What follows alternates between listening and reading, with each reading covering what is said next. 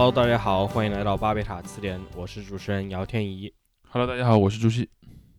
上一次节目主席没能呃因公没能参加，那这一次这个鬼王城也因公 不能参加。哎，鬼王城嘱咐我们要给他在做的工作内容打一个小广告，来，那个天一你来口播一下吧。口播倒不用了，跟大家简单说一下，就是新星出版社他们要推出嗯这个新的阿加莎·克里斯蒂的全集，现在鬼王城对吧？作为出版社的这个头号编辑，现在正在挑灯夜战。为大家哎服务，所以大家如果对这个推理、对阿加莎等这个感兴趣的，你可以关注起来。嗯，用他的话说，买不了吃亏，买不了上当，对吧对，？OK，那么也不能忘了我们这一期的特别感谢赞助。我们今天要感谢的是征和，感谢这位赞助人在爱发电上给我们的支持。西风的日子留下奔放，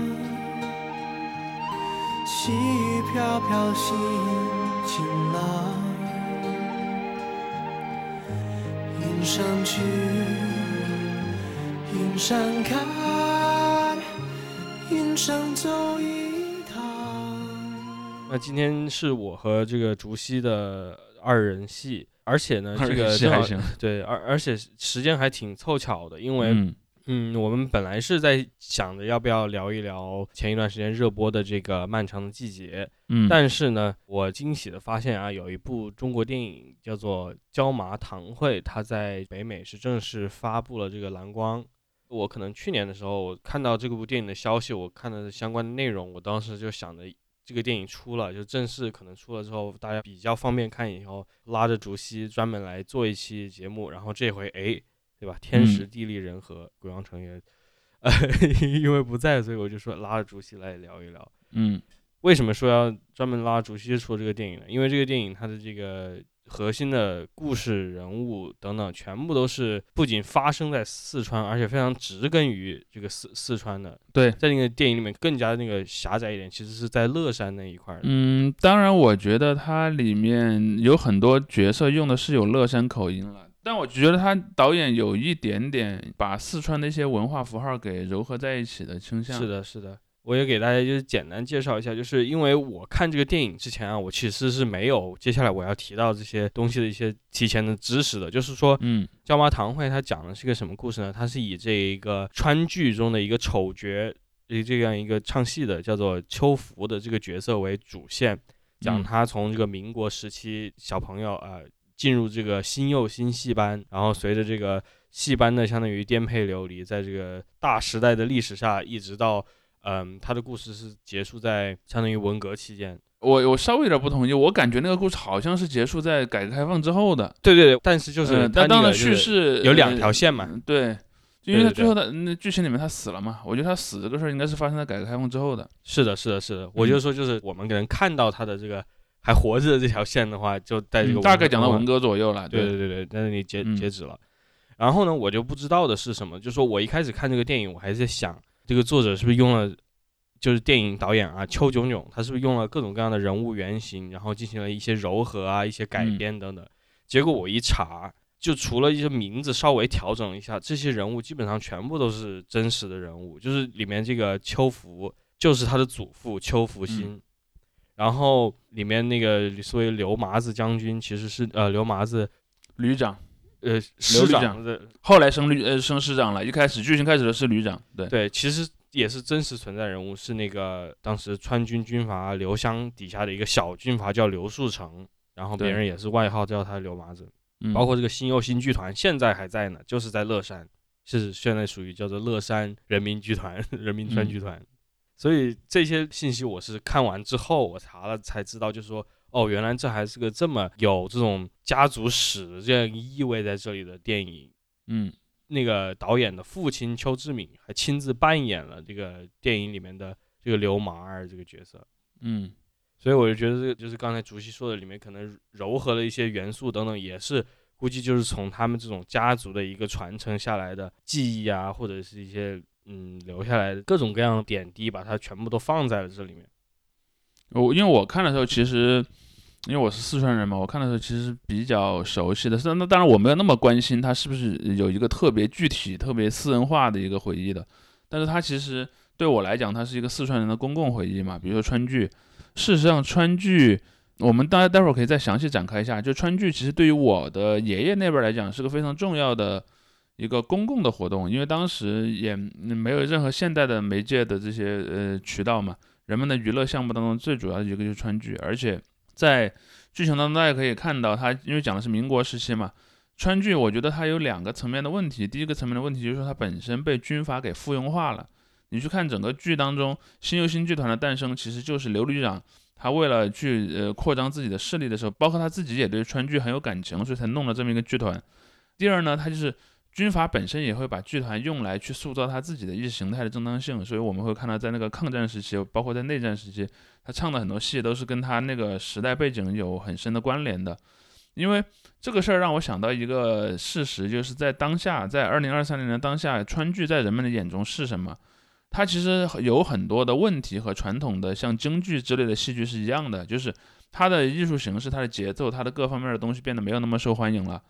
嗯，也就变成了一种有点像考古学当中的一些文物一样的东西。但与此同时呢，川剧。又比京剧要更边缘化一点，因为京剧它毕竟是一个所谓首都的一个带有帝国属性的一个剧嘛，而川剧是则带有它的一个地方性的属性。但是川剧它有一个比较幸运的地方，就是在于四川的呃旅游和文化行业的一个发展，使得川剧当中的部分的符号变成了一个奇观化的东西，并且被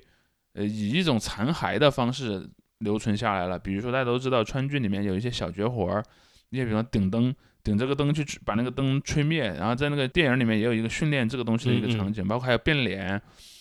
这些东西其实，在川剧里面它不是它的主要内容，它就有点像那个相声演员里面，他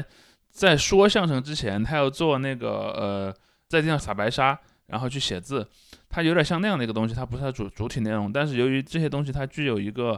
奇观性的东西，它就变成了现在的一些，好比说火锅店。如果你去吃一些比较网红的火锅店，它里面可能会雇几个川剧演员在里面给你表演什么变脸啊、喷火啊，然后这样的一些东西。对我，我去成都旅游的时候就会看了。呃，对，甚至我在北京的某家四川火锅店，好像也看到他在做这样的演出。嗯，所以这是他这这是川剧这个东西给我的一个感觉。所以你看，在那个电影里面，川剧的衰败来的非常早的。在一九四零年的时候，就是那个邱福就你在跟他老婆说，哎，养呃唱川剧都快养不活自己了，有大概这样的一个情景。注意这个事儿不是发生在四九年之后，而是发生在四九年之前的。所以我觉得这一点对我有一个触动吧，因为我在我家里，我呃我四外公，因为我外公是他兄弟里面老三嘛，他弟弟老四，我叫四外公。四外公在年轻的时候就曾经想去唱川戏，然后但是呢，他又没有唱戏的天赋，他就一直在川剧团里面，最后就一直是一个龙套，是一个那个类似于宋兵甲那样的角色。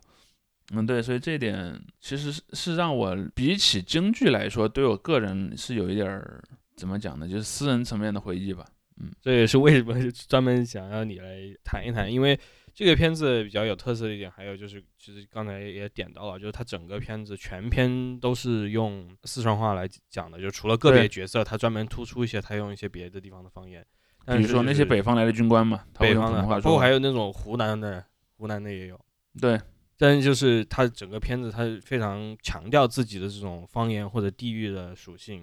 他甚至里面就是一些，比如说它的这个。阴阳两两间的这个地方，他遇到这些人，他本来也不应该是说四川话的，对吧？但是他他也是用这个方言表达出来。我也觉得这个是很特别有趣的，因为。这个片子从它那个表现手法啊等等，就让我想到那个有一部苏联电影，可能大家也比较熟熟悉，叫做《石榴的颜色》嘛。那个片子是苏联那个导演帕拉杰杰诺夫拍的。当时那个片子是类似的一个怎么说呢？一种精神的传达吧，虽然没有台词。那个片子是关于那个一个亚美尼亚的诗人的故事，然后但是他整个讲的文化其实就是高加索那一块的那个东西，他也是讲了这样一个历史故事，然后用一个比较风格化的手手法等等。而戏剧这一点呢，其实我觉得，嗯，我在看的时候，我就在想，可能这些不同的一些地方性的故事的传达，它如果这个地方戏剧比较突出的话，就往往会作为一个比较重要的载体被拿过来，是作为一个无论是符号啊，还是作为一个剧情载体等等。嗯，我印象比较深的，就像那个《白鹿原》电影版那里面就是唱的那个陕西的但是他不是那些戏班啊，他是那些嗯农民，他们唱那个陕西的这些应该是叫什么秦腔梆子戏，啊，梆子戏，对，好像是的，我可能说错了，大家 不要骂我。然后还有就是《天注定》里面，《天注定》贾樟柯《天注定》里面也有很多的一个段落唱那个晋剧嘛，山西剧，包括大家也会在影评里面写到，就是跟《霸王别姬》的一个相比较，因为它非常像《霸霸王别姬》，我在我的视角里，是的，是的，包括它这个历史的这个跨度基本上是一模一样的嘛。就，是从这个民国中前期，然后一直到这个文化大革命，基本上或者文革收尾的这个地方，这样一个一个历史叙事，我觉得包括他那个里面这个角色都是从那个戏班出来的等等，所以我就觉得可能这个戏剧文化，就像刚才竹溪说的，已经在中国整个范围内都比较边缘化了，但是它还是一个至少在叙事上面非常有力的一个装置，因为它因为它从视觉和听觉上都是有特殊的符号性的东西在里面。对对对，而且就是它的这个兴衰也都跟刚才提到那一段历史是非常重合的。对当然我，我想说的一点是，它和《霸王别姬》的不同，因为我前面讲的是它和《霸王别姬》相同的部分，呃，不同的部分在于，在《霸王别姬》里面它没有地方性，就是说，在《霸王别姬》里基本基本上是一种现代性在消灭那种传统的戏剧的那种感觉。但，那个现代性，我指的现代性还不仅仅指的是大众传媒，它也还包括现在的政治对它的一些介入和影响。这两个因素在椒麻堂会里面都是存在的。但是它还额外的多一个因素，就是呃那种帝国的标准语的文化对地方性文化的一个毁灭。比如说，它那里面就有一个台词说：“要是去了台湾，我们还能唱川剧吗？台湾人能听懂四川话吗？”这样的一个东西，它其实就暗示的是什么呢？就是暗示的是他们当时其实也是有可能有一个选择，跟着国民党撤退去台湾的。但是那样的话，你作为一个地方性的剧，在一个没有人讲这个语言的地方，你又怎么生存呢？因为在二战的时候，其实四川经过了这样的一个过程。因为我我先简单介绍一下整个电影的一个背景吧。因为在电影开始的时候，也是那个小的秋福，他成为了一个应该算准孤儿吧。然后在戏班里面去学戏的时候，这个剧情其实已经是到了民国的，大概应该我如果我没有猜错，应该是一九三零年代的一个事儿。嗯，因为呃，在剧情当中已经有那个刘家军阀互相争霸，然后那种地方上在争争权夺利的这么一个剧情。这里面有个细节，就是那个刘旅长是有名字的，他叫刘安仁。刘安仁，大家如果对博物馆比较感兴趣，知道安仁镇有一个那个抗战博物馆，是由那个樊建川先生创建的。他为什么建在安仁？因为安仁就是那一大堆呃刘氏军阀的故乡。注意，这个地方不在乐山啊，这个地方在那个成都附近。我去过的，对，但是那个地方本身就代表着四川在民国时期的一个军阀传统的一个一个东西，而那个刘旅长本身他是在跟很多其他军阀进行一个竞争的。当然，在电影的内部，你可能不太能感觉到那个嗯旅长和其他军阀的竞争，但是如果你结合那个名字和时代背景，你可以明显的看到他是在一个全川军阀混战的背景下去诞生的。而在那之后，呃，也就是在红军长征和这个抗战开始之后，其实蒋介石做了一个非常聪明的动作，就是他利用军阀之间的争斗以及红军进来的这么一个历史的趋势，去削弱了地方军阀，并且把国家化这件事情带到了四川。国家化的一个最典型的例子就是让人们学说普通话，然后在这样的一个过程里面。因为川剧是跟四川方言高度绑定的一个东西，但我认为川剧不是一个历史很悠久的东西，因为现代意义的四川人形成也都已经是清朝中后期的事儿了，所以这个东西它就面临一个很大的挑战了。当然，我们也知道后来川剧还是有很多，比方说出了很多新的剧目，出了很多新的内容，包括如果你现在去网上搜，那个还有一个川剧版的十月革命，当然那肯定是四九年以后，也就是电影里面他们那个已经被那个军代表所接管的那个年代，可能创作出来的一些川剧。呃，但是总体来说吧，川剧由于它的这个地方属性和被中央同化的这么一个时间点的关系，它的那个衰败开始的是比京剧这种中央型的剧要早得多的。我们都知道，在那个抗战时期，经常有这种传说，说啊梅兰芳蓄须明志不演了，但他如果愿意演，他能赚很多很多钱，在北京啊、上海这样的地方。但是、我们会看到，在同一个时期，呃，川剧的演员其实已已经走在了一个衰败的过程当中。嗯嗯嗯，然后还有一点就是，对于在剧情当中的这些另一个很有时代性的东西，就是整个的剧组它其实是在随着时间去调整自己去演戏的内容的。嗯然后你看在里面一开始大量演的都是什么所谓王侯将相吧，但是在后面他也增加了一些，比如说为了呃抗战去募捐包括说在改革呃不是在四九年之后，他呃去弄了很多和革命有关的话语，这是它很核心的一个内容。而且我觉得它还有一点就是。我因为《霸王别姬》是我好多年前看的了，我现在不能保证我百分之百能把它内容记得很精确。就是关于毒品的问题，嗯，就是嗯戏剧演员和毒品之间的关系，也是一个我觉得一个一个非常典型的一个东西吧。这也是我对这部剧没有评价特别高的一个原因，就是它里面有太多东西其实没有超出我的预期。但如果你要说 它，它确实它基于的原型就是有这个东西，它没有办法胡编改编乱编，嗯、那我没什么话好说。嗯。我觉得这还是其中比较有意思的一点，就是你提到这个毒品这个点，因为我在看的时候做了一些笔记，记了一个，他就是专门有一个段落在解放后，就批判他们嘛对主主角的那个戏团里面，因为他们几个这种相当于台柱子全部都是呃烟鬼嗯嘛，对，然后就说要他们去洗心革面，然后最后洗心革面之后，给大家相当于做一个宣讲会，这样就说，哎、认识到了自己的这个错误，然后在这个新新时代，对吧？人们就已经不用再生活在那种苦难里面，然后再去寻求毒品的慰藉。我看到这里，因为我在想的是什么？因为你说的这些，就是呃，新中国建立之后的这些禁烟运动，很多我们其实是在影视作品里面啊，如果要看到的话，或者是这种文学作品里面看到，很多是强调是，比如说在北京或者在上海，特别是在上海的这样一个运动，呃，因为它上海里面涉及的无论是所谓的这种娼妓问题啊，还是这种戏班等等，就是这种三所谓的三教九流的这些人物等等，他要全部把它进行改造嘛。然后他很多这个写作文字都集中在这个地方，但是它现在放在四川这个地方，放在内陆的这样一个环境里面，至少我觉得这个展现呈现还是挺有趣的，而且它那个呈现方式所运用的一些艺术背景，因为这个片子它虽然做的呃，大家如果看一些截图就可以知道，就是它非常风格化，而且他在讲这个过去历史的时候，他不是像《霸王别姬》或者像《活着》这样的电影，他就是想在尽量的还原这些历史，他没有，他是用非常这个现代艺术的一个方式在展现这些过去的东西。所以他把一些可能现代艺术的这种拼贴啊，不是说拼贴艺术，而是这种元素的一个拼贴，呃，一些组合放在这部电影里面。禁毒那一段，他就是拿那种大的那种拓版画，嗯呃，木刻木刻版画嗯，然后作为一个这样的一个幻灯片一样的放在那里给大家看。所以我，我我觉得至少那那场戏还是很有意思的，而且那场戏其实引入了这个，是我觉得这个电影里面当时让我觉得最新奇的一个点，就是其实也可以延伸到我们之前聊到过一些东西，就是说他们这个戏班以前一直在拜那个谁呢？拜一个梨园神，嗯拜那个李隆基，嗯就是唐玄宗。但是呢，这个唐玄宗的那个像还被搬走了，因为战乱嘛，包括他们穷，他们也供不起这个像了。等到这个战后的时候，就是他们进行这个禁毒宣宣传，最后就是大家在这个毛主席这个画像前，就是大家就是谈啊，新时代到来了，咱们要有新生活等等。其中另外有一个角色，相当于那个角色应该已经去世了，在那个就是这种阴阳之间的这个空间里面，他就在那里表示，就是说现在的新的梨园神就是拜毛主席。我觉得那个画面，那个应该是那那个驼子还是挺有趣的。那个驼子在打手语，那个驼子在打手语，就是说应该在毛的面前放一个呃那个香炉，香炉，因为这里面其实它有一个呃逻辑的点在于说，我先说上一个问题，先不说你这个问题，先说上一个问题，就是你说的那个呃毒品问题出现在四川的这么一个设定，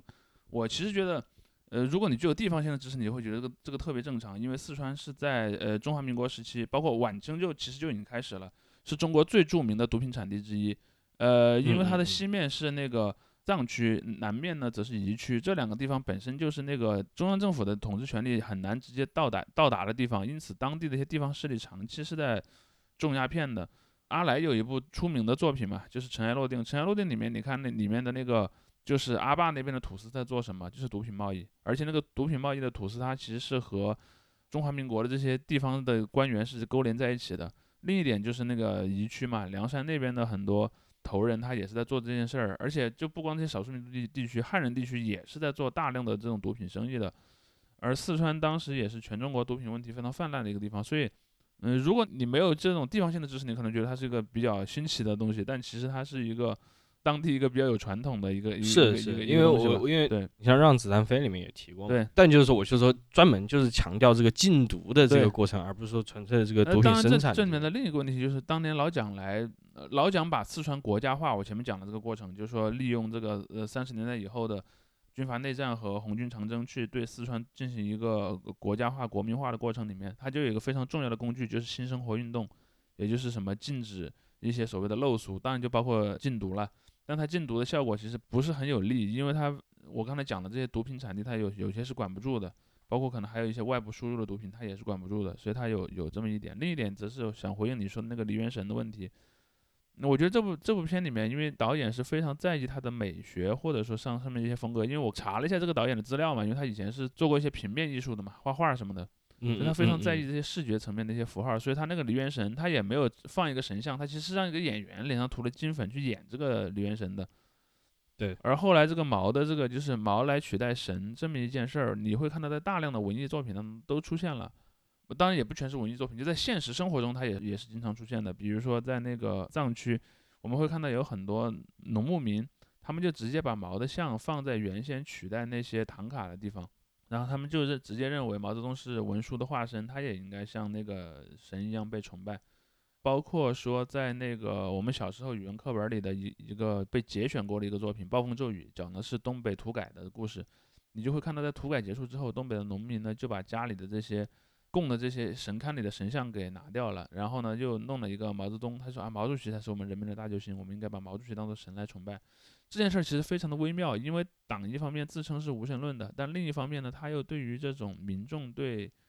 领导人像神一样崇拜的行为，其实是有一种知情而默许的状态。包括更有名的就是我之前不知道提没提到过那个作品，就是。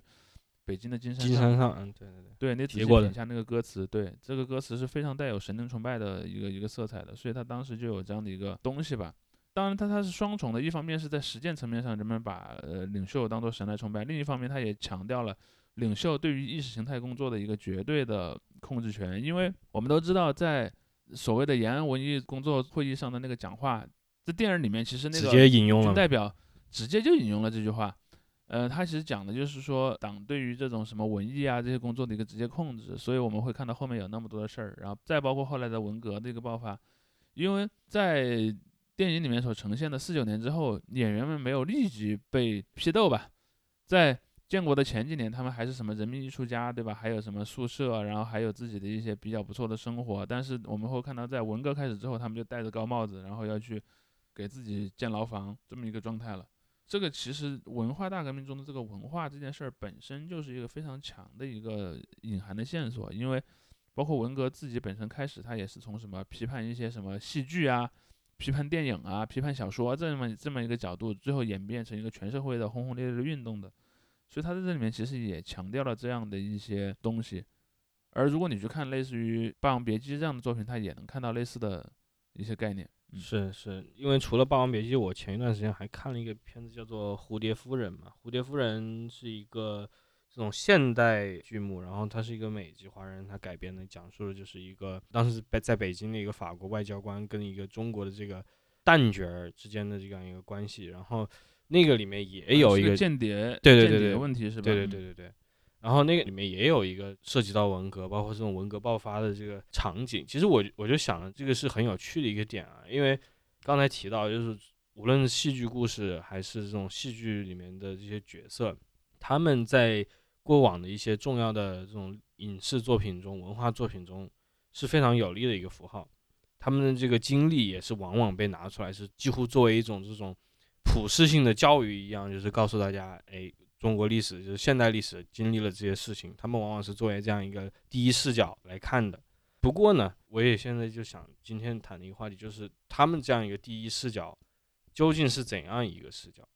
因为我感觉就是这个片子，我其实也比较同意你说的，就是它跟《霸王别姬》很像。因为我不是说它完全就是讲的是一样的故事，或者是一样传达的一样的精神，但确实就是它里面对于历史的这个审视的这个角度啊，是很相似的。就是这些人物总是被，这不涉及好坏这个价值判断，就是他总是被刻画成这些很无助的一个角色，就是他们完全被历史洪流给冲刷了。这个影片里面也甚至就是提到了这样一个，他有个字幕讲，就说这些伶人对吧，在这个历史长河中飘摇，没有很多的自主性这样的。虽然这个影片其实是想要讲，就是他们有这样一定的个人性，但是我觉得他对于这个历史的这种观察呀，他对于发生的不同的一些事件的这种经历啊，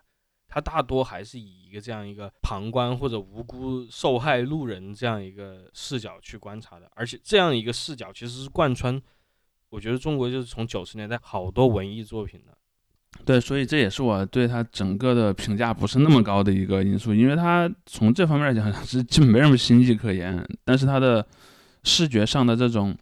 风格化的东西，我觉得是他一个比较有特点的一个一个感觉吧，就他把整个戏是做成了一个像剧场一样的感觉的。嗯嗯嗯，我看那个采访里面，他是把一个相当于工厂还是那种旧片场的一个地方，然后进行了一个改造，然后完全是做成那种剧场式的，包括它里面搭建的这些对呃道具啊等等。他还提到，就是这个导演蛮受那个费里尼的影响的。然后费里尼其实生涯晚期，因为这个成本等等各种因素，所以他的拍的片子很多时候为了省钱，他也是进行了这种高度风格化的场景的搭建。所以我这个地方也是可以看到一点这种电影史的折射。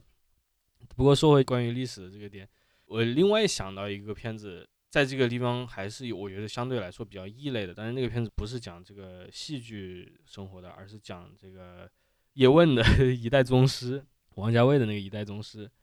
像那个电影，我就觉得他反而在某种程度上把这些人物啊，人为的把他拔高了一个位置，就是让他们作为这种历史的直接参与者和塑造者，甚至就是说真正的权力背后的推手等等。嗯，然后呢在随着这个历史在发展的时候。他们这些人物也仿佛就是把他们移出了这样一个历史洪流，而不是完全就是看他们怎么样在这个洪流中受冲击。嗯，所以我觉得相对于这样一个片子，可能两个之间的这种角度还是有点不同的。不过你也讲到，就是说戏剧这个东西，它作为一个这种文化的，在当时非常重要的一个武器战线，对不对？对，是高度受到控制的，所以确实也是这些伶人。他们受到的影响也更直接一些。你要吃这口饭，你在那个时代，你不可能不去接触这样一个世界，除非你就像他们的那个电影里面说的，就是跑到台湾去了。对，包括在共产党来的时代之前，他们的作为伶人也是无法独立于那个旅长而存在的嘛。对对对，我就想刚才就说一下，即使他们跑到台湾去了，在对于他们来说，其实是也有另外一种控制形式在那个地方存在。对。说到这里的话，我还是想提一个点啊，在这个电影里面可能没有太多的在这个上面琢磨，但我觉得还是相对来说比较不同的一个侧重点吧，就是里面谈到所谓的这种翻身艺人的这样一个身份，嗯，就是他们那个戏班里面其实很多人是所谓这种贫下中农出身嘛，如果用那个革命话语的讲的话，他们就是出身特别悲惨，往往受到各种各样的人物的欺压，嗯。然后其中有些人，他又可以说说你，即使是在文化大革命期间，电影里面就是这个男主角的他这个妻子，就是说，即使在这个时候，就是党和人民对你都是完全信任的。对他这里面也有这些人物的身份，当然那个情节我又回到刚才说跟那个什么《霸王别姬》比较像的点，就是对，就是发动也是那样的角色，发动别人来批斗他嘛。是的，是的。而且其实那里面所谓的党和人民是信任你的，那其实也是一句谎言，那个只是为了让他说出更多的话而采用的一种谈话策略而已，并不代表真正的就绝对信任他。当他里面讲的很多情节也跟他很像了，就是说，比方说，哎，我作为一个什么不是那么有地位的艺人，我没有很多特权，比如说我不能去做那个箱子啊什么的，就是都特别像，你知道吧？当然，从事实上讲，他也是这样的，是没错，但是他可能就就会让人觉得有点审美疲劳，嗯，呃，或者说你很难去在讲一个这么类似的一个历史脉络的时候，讲出不同的东西嘛，对。这些点，对对对，而且就是你确实说到这样一个情况下，也许。就是说这些艺人，刚才回到这个历史叙事，呃，或者历史视角这方面，就是这些艺人，他们虽然代表的是一个比较特殊的一个视角，但是他们在自己的这个世界里面，就是在自己这个行当里面，还是有一定普适性的。只能这样说，就是他们的这个经历，可能无论你是在北京，还是在上海，还是在四川，据说好像直到现在，到了什么电影电视剧的年代，还有很多类似的禁忌，比如说。谁能坐在箱子上，或者说谁能那个有什么样的一些东西？因为它这里面还是有这么一个呃传承、法统传承的，包括一些祭神，就祭行业保护神这个东西，其实也是有的。因为在那个整个电影里面反复出现的那个梨园神的形象，其实就在暗示这一点嘛。嗯嗯嗯嗯。然后这个片子可能还绕不过去的一个点，就是说它并没有在国内做任何这个大规模放映，它应该在国内上映不了吧？对对对，他拍的时候，甚至我觉得可能都已经意识到这一点了。我看的时候的给我的感觉啊，是是是，他在像筹备，你像制作方，他有一些国内的这些独立的投资方，然后从法国那边也有投资方并且他还在网上做了一些众筹，就是小小小的众筹来拍出这个片子。可能最早他们也没有说指望这个片子能够在国内有什么放映，他直接就是去了应该是洛迦诺电影节，嗯之后在国内呢是怎么呢？它是做一种游走于灰色地带的这个独立放映，比如说在一些小影院或者小场合，它就是比较临时的，它召集这样一个活动，召集大家影迷来看。嗯有一段时间，我觉得去就是去年吧，去年就是疫情松下来之后，它这个放映的频率比较高，而且是那种到处放嘛，全国各地到处跑。嗯，于是，在小红书上面还有豆瓣上面，就是好多人就是说想去影院看是吧？就是说，等到这个剧组来他们这个城市放的时候，赶快要通知他，怎么要去抢票，因为嗯因为他一次放映的这个看的人很少，对，所以他就有了这样一个非常不一样的地下属性。而且随着这个片子，就是它这个评分出来之后，就是在豆瓣上面分很高。评分出来之后，然后包括当时很多人就说这二零二二年什么最佳中国电影，这个片子就相当于因为绝大多数人还看不到嘛，就是又披上了这样一个神秘的面纱。嗯我们今天做这个节目，我们今天之前拿来看，多多少少也是受这个影响。就是我如果没有看到那些评价，或者没有初步的通过这样一个宣传、口头宣传，对这个片子有这样一个了解的话，我也不会太积极的说把这个片子找来看。我也觉得这是个挺有意思的宣传方式吧。当然，也很多人也觉得不是很好，因为一方面是觉得就是说，你就算不大规模放映，你也不能就是完全把它进行这样一个所谓的人为的稀有化嘛，作为一个这样一个宣传方式，走走停停，走走停停。不过这个我倒觉得确实无可厚非嘛，大家在现在我觉得那吹毛那个太吹毛求疵了，就是 这个电影不能上映，是导致它在一定程度上成了一个比较难搞到的东西，这肯定不能怪拍摄的那方啊。那怎么说也不可、呃没有这样一个逻辑的，只是说你自己 看你愿意是去影院看还是怎么样，那是另一回事儿。呃，但是我觉得这里面涉及到一个问题，就是所谓禁片文化的问题嘛，因为大家都都知道，在过去这几十年，其实好多时候都会看到人们故意打着什么禁片的旗号去做一些动作。但我这部电影至少我没看到他自称禁片了，因为现在的导演们一般也不太敢这么来来自我标榜。但是在曾经的有一些时间，人们是愿意这么去去做的。但是这些禁片们拍的到底好不好，或者说怎么样，那 也挺参差不齐的。说句实话，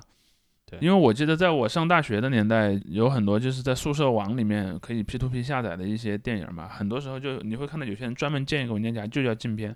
但有一些是国外引进不了中国的，有些中国导演拍了之后播不出来的。对包括这个片子，其实里面有尖锐的地方，而且里面我确实有些历史事件关于它的红线，可能在这个电影审查方面还是画的比较清晰的，就有些事情不能提，或者有些词你但我其实并不认为它比它比《霸王别姬》有任何走得更远的地方。我认为它都走走不到《霸王别姬》那么远。那当然，《霸王别姬》当年在中国大陆霸王别姬也上映过吗？不能对，好像应该也是没有上映的哈。对对对，对霸王别姬也没有上映，对，对像活着也没有上映嘛。包括这两个片子，其实至今你说在这个公开的，比如说流媒体啊等等这方面，都还是找不到的，嗯，没有经过审批的。对所以这样一个叙事，在目前为止仍然是没有被官方许可。还有就是你说的那个分高的问题，我觉得也有一点，就是说，因为你没有经历过普遍的大众审视的这些审阅 审阅，对大众没有经历过普遍的大众审阅的这样的一些作品，它的分本来就是容易有一个偏高的一个情况的嘛。嗯，包括就像以前老有人在那儿争论说，哎，某部片在豆瓣上的那个得分比另外一部什么什么片高啊，我觉得很不公平。我说你也不看一看，另外一部片你认为很高分的那部片，它可能上映的年代比较早，然后它也没有经过院线，所以在中国呢，给它打分的人全是对它有一些特殊的偏好的一些所谓的粉丝群体，那当然高了。如果你是经过院线的片，你就会有大量的就是对你没有什么预设的感情色彩的这些人进去看，它当然打分就会低了。你不能脱离这样的语一个语境去谈嘛。所以这部电影我早上录节目之前，我还专门去看了一下豆瓣的评价，其实也就只有两万多人评分，以电影来说是非常少的一个人数，嗯，所以它评分是会偏高的嘛。因为热门电影能达到几十万上百万的评分的，是。不过也考虑到可能这个片子热门了，也就有可能就是面临在 豆瓣销户的对风险。对这个也确实。但我觉得也没有到那么严重的程度。是是我觉得确实就是我同意你说的，他没有说比《霸王别姬》这样的走得更远。就是对大家没有去集中批斗《霸王别姬》的话，我觉得批斗这个片子也倒是没有什么道理的。对，而且它作为一个地方性的东西，它本来就天然就是更不容易吸引那么多的批评的。嗯嗯嗯，对对对。那对于这个片子里面，就是节目开头啊，我们聊了一下，可能他在民国的川剧团的一个发展。那我们再就是从抗战时期往后的这一段这个历史的展现，你有什么观察吗？或者说根据你个人的经历，你有什么可以点出来的点吗？嗯，你是指和川剧啊这这样的一些东西之间吗？对，或者说你像你家里人，如果跟这个关系更近一些，或者这种经历更相似一些的话，其实倒也没有，因为就像你讲的嘛，剧团那都是其实按以前的观念，是社会边缘人才去的。所以像我刚才讲的，我说我四外公从小喜欢去那个学川戏，家里就会觉得这个人很很没谱，所以就会就会说他嘛，所以他也没有真正的成为一个很很大的角儿。当然，那个到了后来，其实地方上的川剧团最后都像那个电影里面一样，就是被国有化了嘛，都变成了什么某某某地方的那种官营川剧团。但官营川剧团就变成了一个完全依靠财政供养的一个单位了。到了后来，尤其是这个改革开放之后。对于整个财政拨款去供养一些单位的这个范围是大幅收缩的嘛，所以它后来其实慢慢就少了。我至少，反正我在我印象中吧，现在在四川，就算是在四川，基本上也没有多少川剧团了。嗯，可能像什么成都啊这大的地方可能还有，小地方我我印象中基本都没有了。那些川剧团曾经所在地，现在可能都已经拆迁了。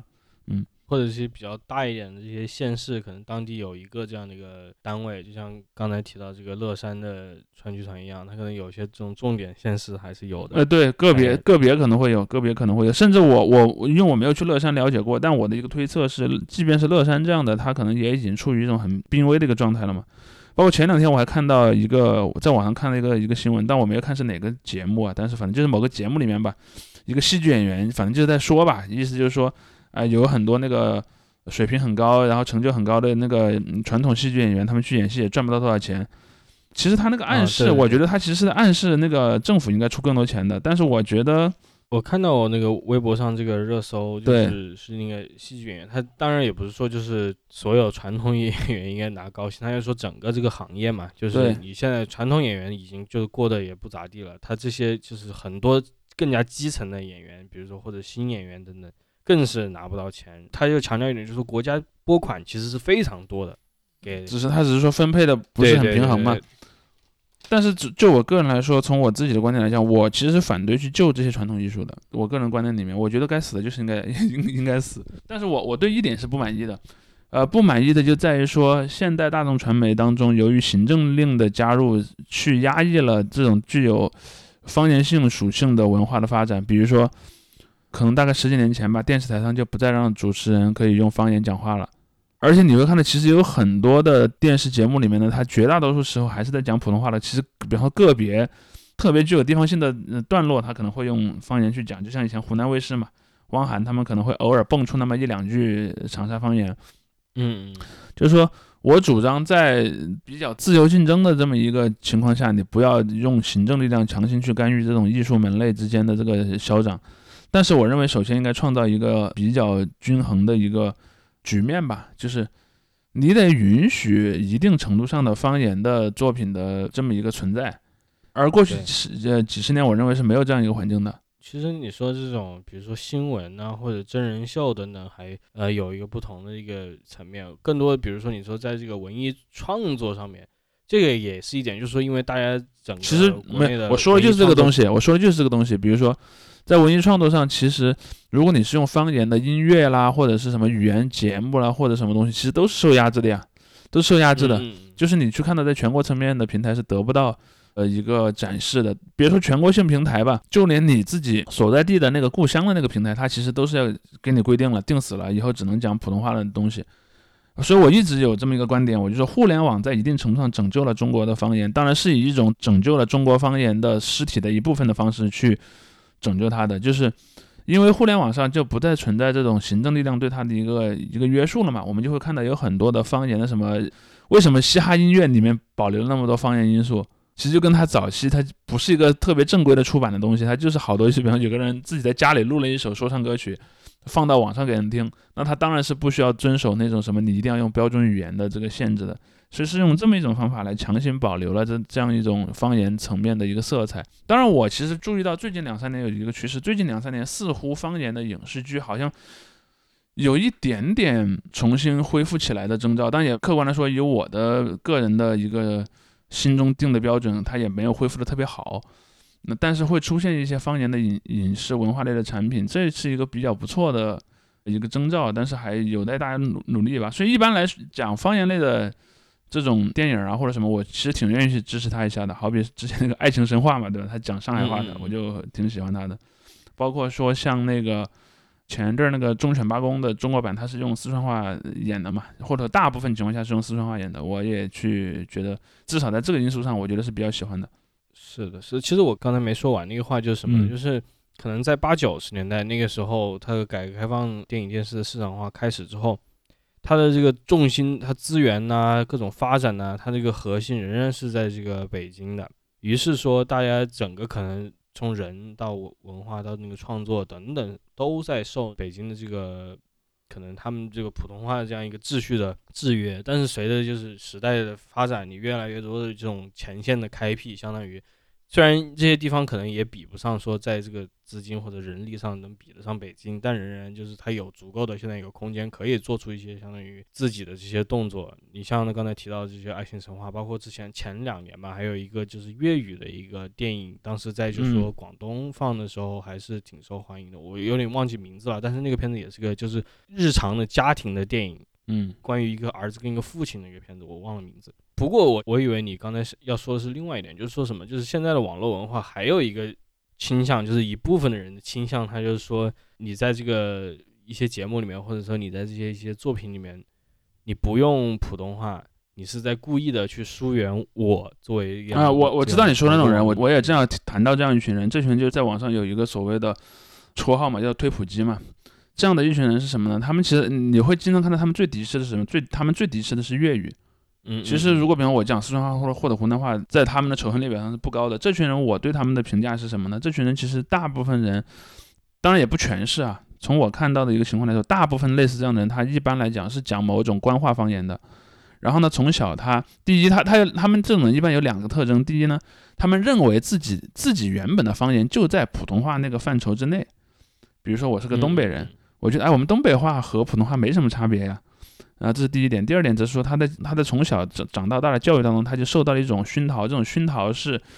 就不应该存在其他的语言，就就是语言应该以那个沟通效率为第一目标。就是如果我们所有人都讲一种语言，难道那个不是沟通起来最方便的吗？但他可能回避了一个问题。那么如果你要认为只保留一种语言，那么是保留谁的语言呢？呃，所以他们一般就会走向那样一个趋势。因为我之前前几年我也在知乎啊，包括微博啊，包括在一些网络平台上注意到过这种人。有人比方就抱怨说，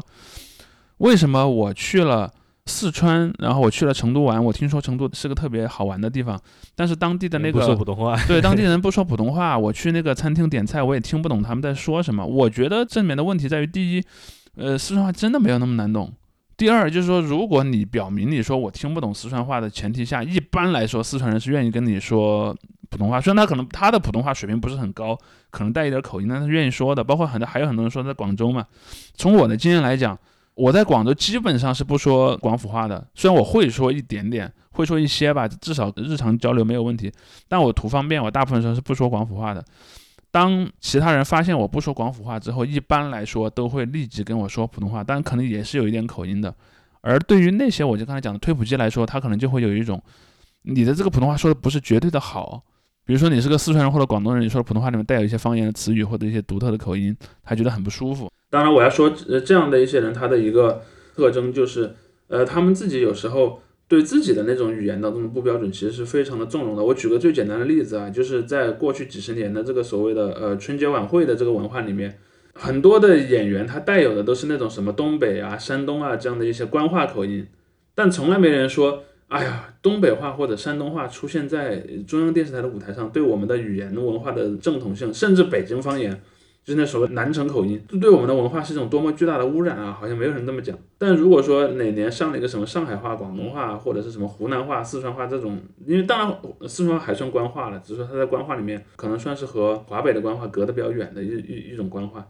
他们可能就会非常的不舒服。你知道这让我想起来什么吗？就是在美国的话，你看电影，包括可能在英国也是，就是你在看电影，它只要这个语言标的是英语，那这个电影在电影院放是没有字幕的。对。但他可能有那种很有口音的英语方言，比如说我弄个什么澳大利亚的英语，或者什么阿拉巴马那边的那种乡下人的英语，你可能听着很费劲儿。是的，是的，而且就是特别是对于很多观众来说，他如果看一个这种比较严肃的古装电影的话，那这些人说起来那更是难懂。还有一个比较有名的例子，就是有个片子叫《女女巫》嘛，嗯那个片子它发生在这个非常早的那种新英格兰殖民地一六几几年的时候，他把那些人的这个表达方式啊，还原到那个年代了是吧？尽尽量的还原到那个时候。好多人就说，就是没办法，都是在电影院看一遍，然后回家再看一遍，因为没有字幕，完全听不懂，嗯 就是这种状态。对 但是他电影院按照这个规矩，他也是不会给你放字幕对，。包括你刚才说的那种人，我其实后来在豆瓣上看那个椒麻堂会的条目里面，那个评论区里就有这样一个人。呃为什么有些导演就是要那个什么故意拍一些大部分中国人看不懂的电影去讨好外国人呢？大概这么一个意思吧，就跟你刚才说那个逻辑是一样的。我觉得这种人可能现在也不能说增多了，但确实就是在网上声音还是挺大的，时不时就能看见。。对，不过你刚才提到这个东北这一点，我也想就是在这个时候也稍微 cue 一下那个 漫长的季节，因为我觉得还是在这个语境下还是也值得一谈，因为我觉得他在某种程度上也是在强调这样自己的这样一个地域性嘛。当然，他并不是说强调自己代表这个什么东北往事什么什么，嗯但是他他在里面这种语言表述上。我觉得他在有意的，就是说我不再是做那种完全这种几乎春晚式的，就是我虽然是在说的打引号东北话，但其实是大家都能听懂的，带着有口音的话而已。他更多的还是把这种我觉得可能更加生活化呀，更加他们这种平民之间用的一些表述能放在一起。因为我觉得你如果完全不开字幕的话，时不时的可能还会也是会会有个别听听不懂的一些东西对。对对对，我觉得这也是刚才你说的，是可能近几年来一个这种不同地方的这种地区艺术，它可能有这样一个恢复的一个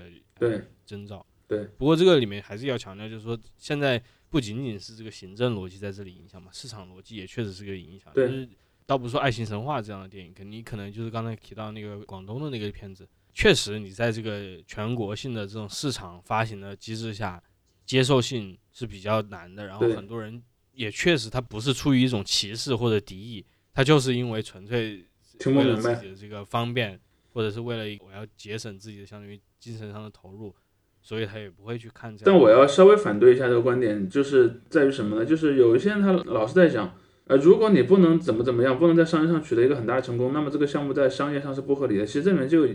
很多人是偷换了一个概念，就是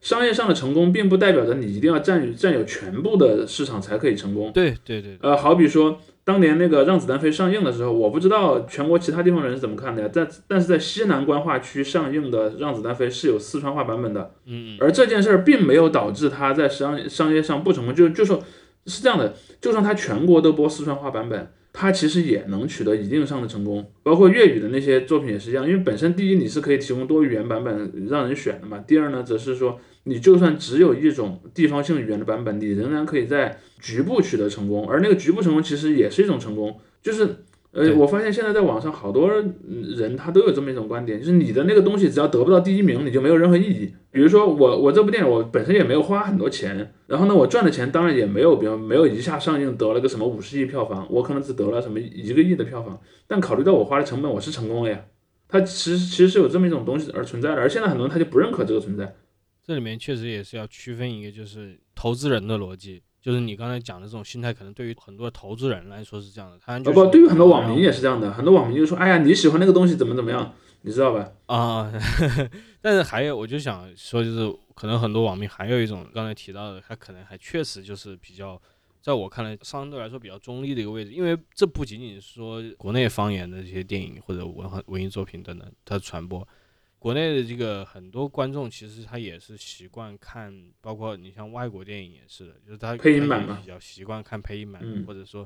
他要是我我我完全赞同这一点，我我只是说你不要去剥夺别的东西存在的可能性，比如是说是是，你如果你说以后就只能播，呃比方说外国进来的电影只能播配音版，不能播原音版，呃那就是你的问题了嘛。嗯。呃我就是说我我说的观点就比如说有一些电影它是方言的，那你可以让它播嘛，你不乐意看你不看就行了，你不能取消别人的自由。我觉得这是一个很核我我的观念里面很核心的一个部分。这个我也同意。当然，这个市场逻辑，呃，是吧？就是现在你说中国电影市场也确实是个比较麻烦的事情。嗯，现在你即使是《爱情神话》这样的片子的话，你也还得有一个足够的宣传上的噱头，或者是这种卡司上的这样一个吸引力，嗯才能保证就是大家能够进去。而且你像《爱情神话》，也不是说从头到尾这个跟你讲上海话嘛，那很多时候还是在用这个普通话在跟你对话一样。嗯所以多种元素可能造就一个像《爱情神话》这样的一个非常成功的一个地方性作品的案例。但是这样的一个案例，其实我们近几年看到出来的也不算特别多，还是比较少的。所以以后要能够做出这样的成功，或者说让更加一些更加小众的作品获得类似的成功，我觉得这个是非常艰难的一个路程。嗯 OK，那么咱们今天就先聊到这儿吧。嗯，嗯，大家如果是对影片感兴趣的话，鼓励大家自己去找来看吧，对吧？对，对对，或者自己找来看，因嗯为就是也不是说什么特别必看的，就作为一个这种电影爱好者来说，也许不是那种必看必看，但确实你如果对中国电影就 是一些独立电影感兴趣的话，我觉得看一下还是挺好的。包括你对美术设计感兴趣，里面也确实有一些不错的这个点子。我包括我看的时候，我也觉得挺有趣的，因为很明显嘛，一一进去看你这个片子就不是一个花大价钱拍出来的，但确实它对于很多这种历史啊，或者对于这个情境的氛围的还原，我觉得这个味道都是非常足的。这个能做到其实很难，就是很多国内的这些国产的古装或者是时代背景的电视剧、电影，经常就出现了一个问题，就是你非常容易就看到有一种这种现代，就是当代的这样一个这个光晕在这里，或者这样一层这个外表这个感觉在这里。嗯这个片子倒没有什么，它虽然是非常现代艺术相对来说比较先锋的这样一个表达方法，但我觉得它在这个表达过程中，这些传达的这个历史的呢，还是以一个自己的这个方式把它这个氛围还原的比较好的。嗯它是在非常有限的资源下做到这一点的，我觉得这个是当然值得很多人学习的或者参考的。就是凭这一点，你可以去看一下。在节目结束之前呢，我也想给大家进行一个简单的活动预告。听我们节目比较久的听众大概都知道，我们和中信出版社一直有不错的合作关系。然后这一次，中信旗下的这个《信瑞周报》已经创刊一百期，然后将在六月十八日北京的中信书店启号店开展一次《信瑞周报》的百期特别活动，名字叫做“面向人和时代的学术”。然后这一次活动会有多位特邀圆桌嘉宾前来参加，包括中国人民大学新闻学院教授刘海龙、山西大学哲学社会学学院教授梅建华、北京大学医学人文学院副教授赖丽丽，以及策展人中央美术学院科技艺术研究员魏颖。在这里欢迎感兴趣的听众前往中信书店或者是中信出版、新锐周报等等他们的相关渠道查找关于这场活动的具体信息。六月十八号呢，我会去现场。如果有空的听众呢，可以多多了解一下本次的活动购票参与的相关详细信息。OK，那么嗯今天节目就到这里了，谢谢。再见。